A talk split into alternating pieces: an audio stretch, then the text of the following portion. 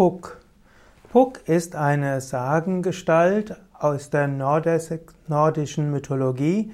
Puck ist eine zwergenwüchsige Figur, die mal männlich, mal weiblich sein kann oder unbestimmten Geschlechtes ist.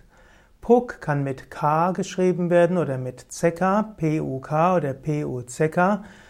Ja, gibt es auch im Niedersächsischen und auch in Norwegen. Niedersächsischen spricht man von PUK, de Puck, also der Puck, und Norwegisch ist es Nisse, N-I-S-S-E.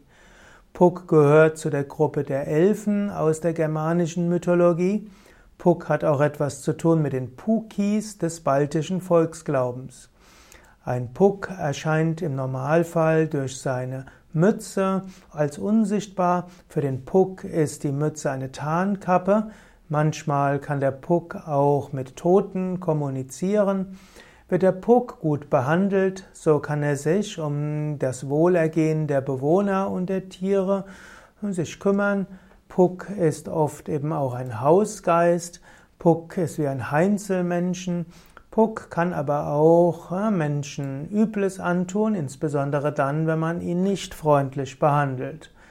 Puck ist also einer, der auf dem Dachboden leben kann. Manchmal verbleibt ein Puck im verlassenen Haus und kann dann als Spukgeist auftauchen.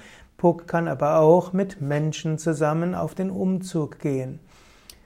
Pucca gibt es insbesondere in Schleswig-Holstein. Dort gibt es verschiedene Fabeln und Sagen.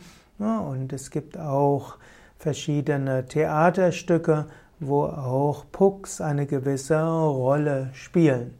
Manchmal sind auch Kasperle-Geschichten in Analogie von den Puck-Fabeln und Sagen aus Norddeutschland und Norwegen geschrieben.